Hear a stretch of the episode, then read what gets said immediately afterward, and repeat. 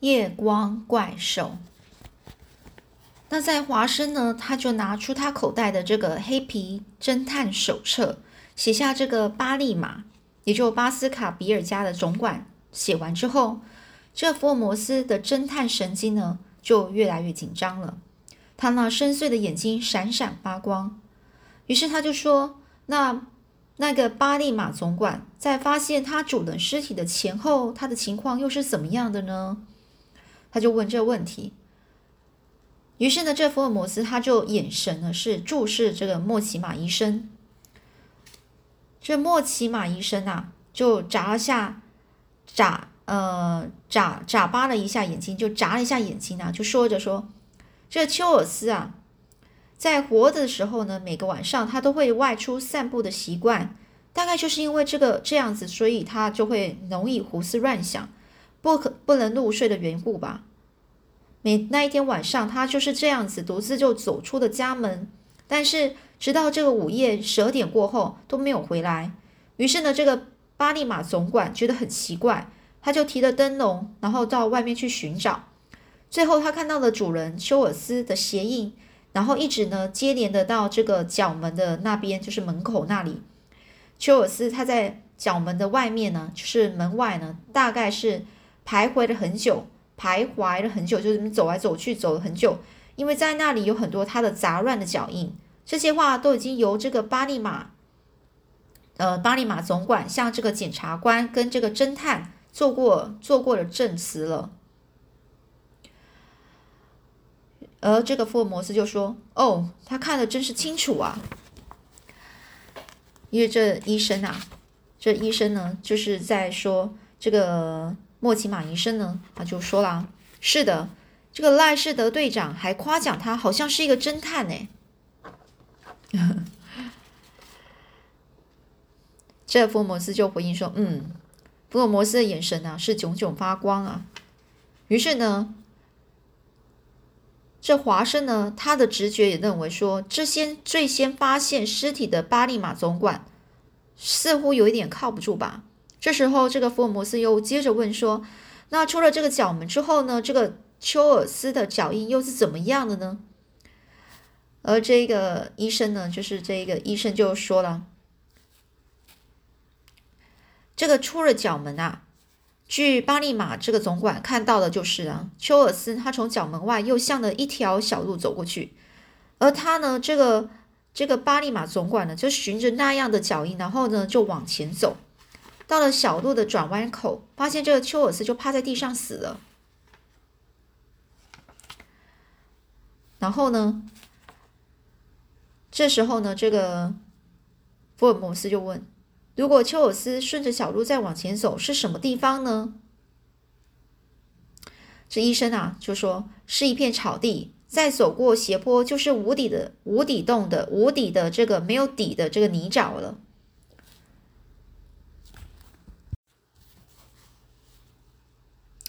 但是德队长认为呢，休尔斯那么晚了，为什么还要到那种地方去？这是很值得怀疑的。于是就下令手下们，其他的侦探就在那附近展开了详细的搜查。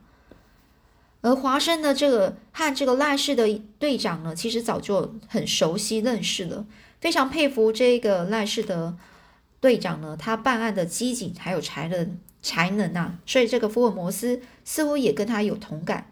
跟这个华生呢是有同感的，这一点也不错啊。这福尔摩斯就点头说着，然后呢，他又向这个莫奇马医生问说：“那么搜查的结果是怎么样呢？”于是呢，这莫奇马医生呢就说：“据说有一个名叫马费的马贩子，马贩子就是卖马的。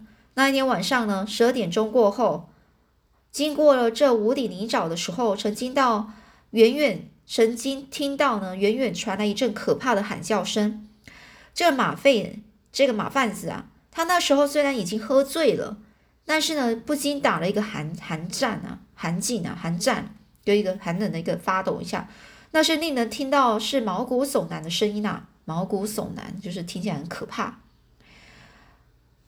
这福尔摩斯问：“那丘尔斯有什么亲人吗？”莫西马医生呢就说，在两年以前呐，两年前呐，他的太太就去世了，并没有留下任何的儿女，于是呢，就只剩下丘尔斯孤零零的一个人。这莫福尔摩斯，福尔摩斯又问啊，那这个呃，这个丘呃，这个丘尔斯，他平常呢生活是怎么样的一个情况呢？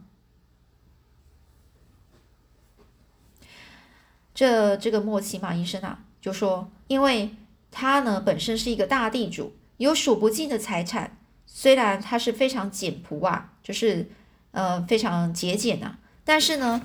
对于村子里的一些公益事业是非常热心的，捐了很多钱给慈善事业。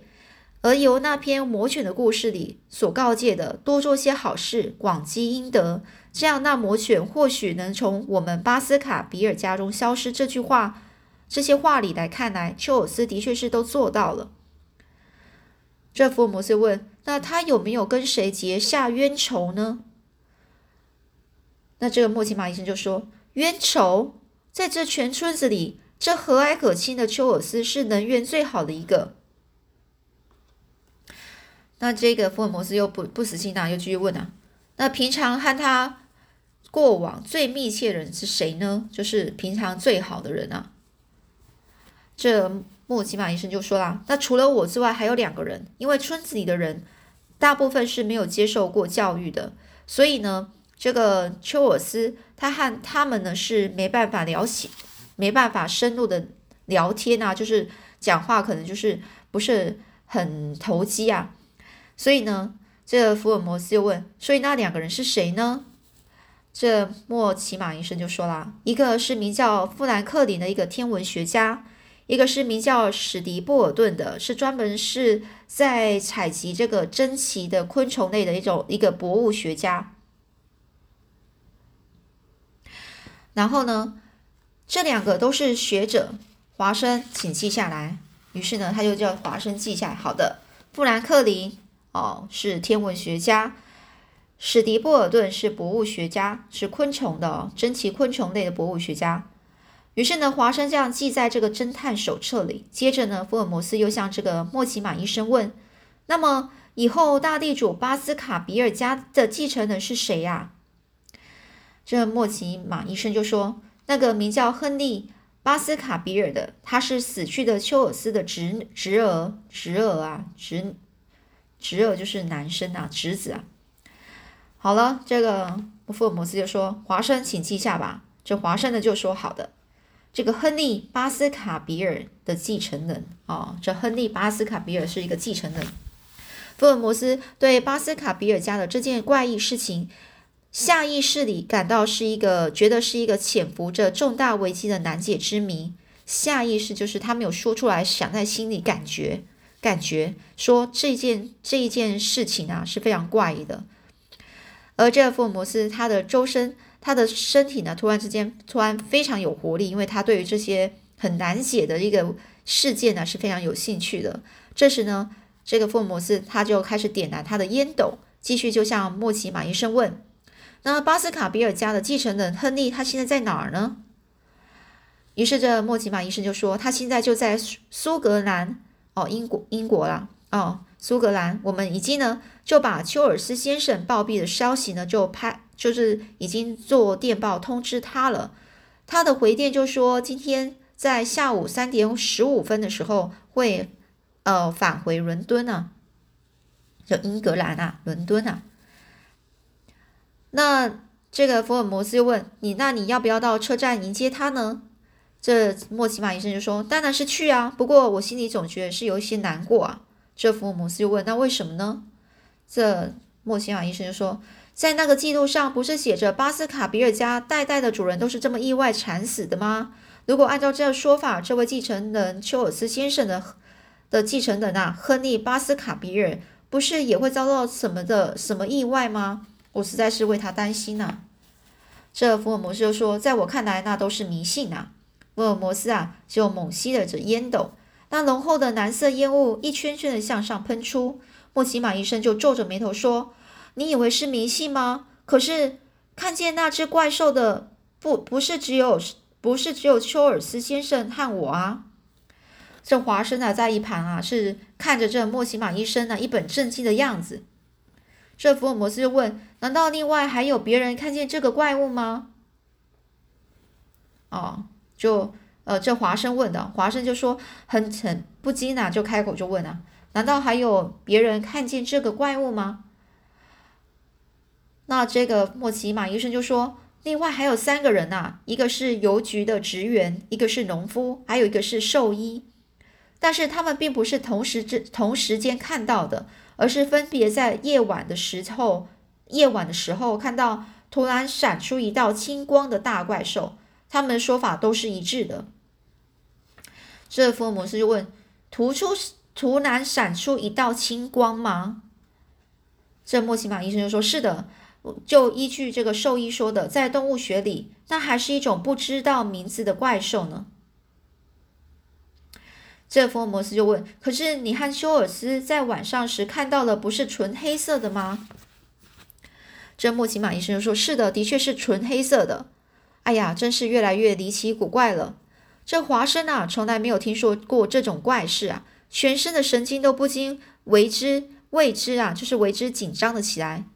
他就问福尔摩斯：“你的判断是如何的呢？”这个华生啊，就试探的问一下这个福尔摩斯啊。但是福尔摩斯啊，仍然是一派很悠闲的样子，抬起头来，然后看着天花板，然后就回应着说：“这我一点也判断不出来啊。”这莫西玛医生更是愁眉苦脸的说：“啊，连你也说一点也都判断不出来，那简直就是无法可想了。不过呢，也不能说完全无法可想啊。”这福尔摩斯就这样说：“因为我们可以把这种这种魔犬怪兽当做侦探的目标，当然。”那么，它既然是怪兽兽类中的妖怪，哈哈，我们就可以把它活活抓来送进动物园里去啊！这莫奇马医生说：“哎呀，你不要开玩笑了。”这福尔摩斯说：“我并不是开玩笑啊，我认为这种不可思议的谜的确是潜伏，就是有可能在这丘尔斯的惨死和巴斯卡比尔家里。”那这莫奇马医生呢就说：“那么这一次丘尔斯的继承人巴斯卡比尔家的新主人亨利，不是又要闯闯进了这危险的迷来迷里来吗？那因为亨利是我拍电报把他叫来的，所以我心中非常不安呐，福尔摩斯先生，请你必须要鼎力协助解开这个谜呀。”这福尔摩斯又说：“既然是这样不安，那么你就不要叫亨利来继承财产啊。”这莫莫莫奇马医生说：“那是因为巴斯卡比尔家一旦失去了主人，已经故已经去世的丘尔斯先生所经过、所经手的任何建筑的道路啊，或是大会堂啊、小学的教室，以及其他许多公益事业都会停顿下来的。”那福尔摩斯说：“那么这新的中心人物亨亨利先生，我很想和他呃，就是会会面呐，会会面就是跟他见面呐。”那这莫奇马医生就说：“那真是感谢不尽了。明天早上十点钟我会带他来的。”好的，那我就在家里等候吧。这福尔摩斯就说：“那现在呢？”莫奇马医生就说：“谢谢你呢，这样我才算不负此行啊！不负此行就是他没有白浪费时间，然后过来这里走一趟。这到这样子到此为止呢，这个莫奇马医生的脸色这才开朗了起来。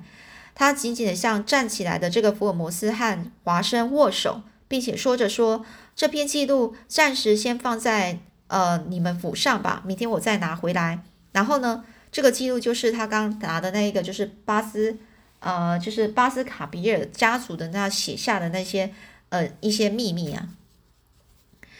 然后呢，这个呃莫奇马医生呢就挺着那修长的身体，急急忙忙的走了出去。之后呢，就华生就向摩福尔摩斯说。像这样的怪案件算是闻所未闻诶，就是没听过了，真是个令人难以相信的事件啊！就是这样才越来越越才才是越越来越奇妙啊！就是才是才才是一个非常好奇，让让他觉得那这个福尔摩斯觉得这案件啊是非常奇妙的，而这同时呢，这他也对对这一个案件呢非常的呃非常的有兴趣啊。那隔天早上十点呢，莫奇马医生就如约呢，就如这个前面前一天的约定呢，就把这个亨利先生就带到了我们的寓所过来。这一脸震惊的莫奇马医生呢，替我们介绍了一下。这福尔摩斯呢，闪动着他那两只侦探眼睛，暗中呢打量这新的中心人物亨利先生的举止。我而这个华生呢，也在一旁注视着。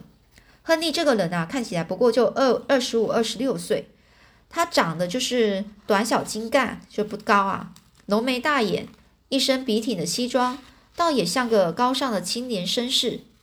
这亨利呢，他一坐下来就说。久仰福尔摩斯先生和华生医生的大名啊！这也是由于莫奇马先生的介绍，让我有机会见到两位，真是荣幸啊！而这亨利他的口齿伶俐啊，声音响亮。福尔摩斯也满满脸笑容的说：“哪里哪里，当你真正见到华生医生和我的时候，你就会感到失望了，因为我们也不过是个平凡人呐！”哈哈哈！这个福尔摩斯呢就纵声大笑着，亨利先生也微笑着说。真是相见恨晚呐！相见恨晚就是太晚见到你们了。不过呢，今天早上我在旅社里接到这样一封信，请你看看。说着呢，就从这个他的上衣的口袋里拿出一封灰色的信封的信啊，放在桌上，上面写着：“这个诺赞巴兰德旅社，亨利巴斯卡比尔先生亲展，亲展就是这给要这封信要是要给这个亨利巴斯卡比尔先生的。”那说法非常的拙劣，就是他写的那个的那个笔记啊是不好，非不好看，像小学二年级学生写的。这福尔摩斯呢，仔细的查看这个邮戳，这个邮件啊，上面印的那个盖的那个印章叫邮戳啊。由那邮戳看来，这是查林库罗斯邮局所发出来的，昨天晚上六点到九点之间送来送出来的邮件啊，也是从这个查林克罗。库罗斯这邮局送出来的。于是呢，这个福尔摩斯又转身向亨利先生问着说：“你昨天晚上你住着这个诺赞巴巴兰德旅社的事情，有谁知道呢？”这亨利先生就说：“我想不会有人知道，因为我刚来刚到伦敦，我见了这个莫奇马医生之后，我才临时决定住在那里的。”这福尔摩斯就问：“可是莫奇马医生也是住在那个旅社吗？”那福尔摩斯说：“不，不是的。”这时，莫奇马医生满脸不高兴地说：“昨天晚上我是睡在一个朋友家，以至至于我和亨利先生到这个诺赞巴兰德旅社，是在伦敦车站才临时决定的。相信没有人，相信没有任何人会知道啊。”这福尔摩斯是福尔摩斯就说：“那样说来啊，一定有人暗中在监视你们的行动了。”接下来呢，这医生呢就说：“那真是岂有此理啊！”这时啊，亨利闪动他黑色的眸子、黑色眼睛，就问福尔摩斯先生：“那个人是谁呢？有办法查出来吗？”这福尔摩斯先生就说：“那据我的猜测，恐怕就是寄这封信的那个人吧。”福尔摩斯果断地说，然后很迅速地从信封里抽出一张白色信纸，铺在桌子上。那信纸又是写了些什么呢？我们下次再继续说喽。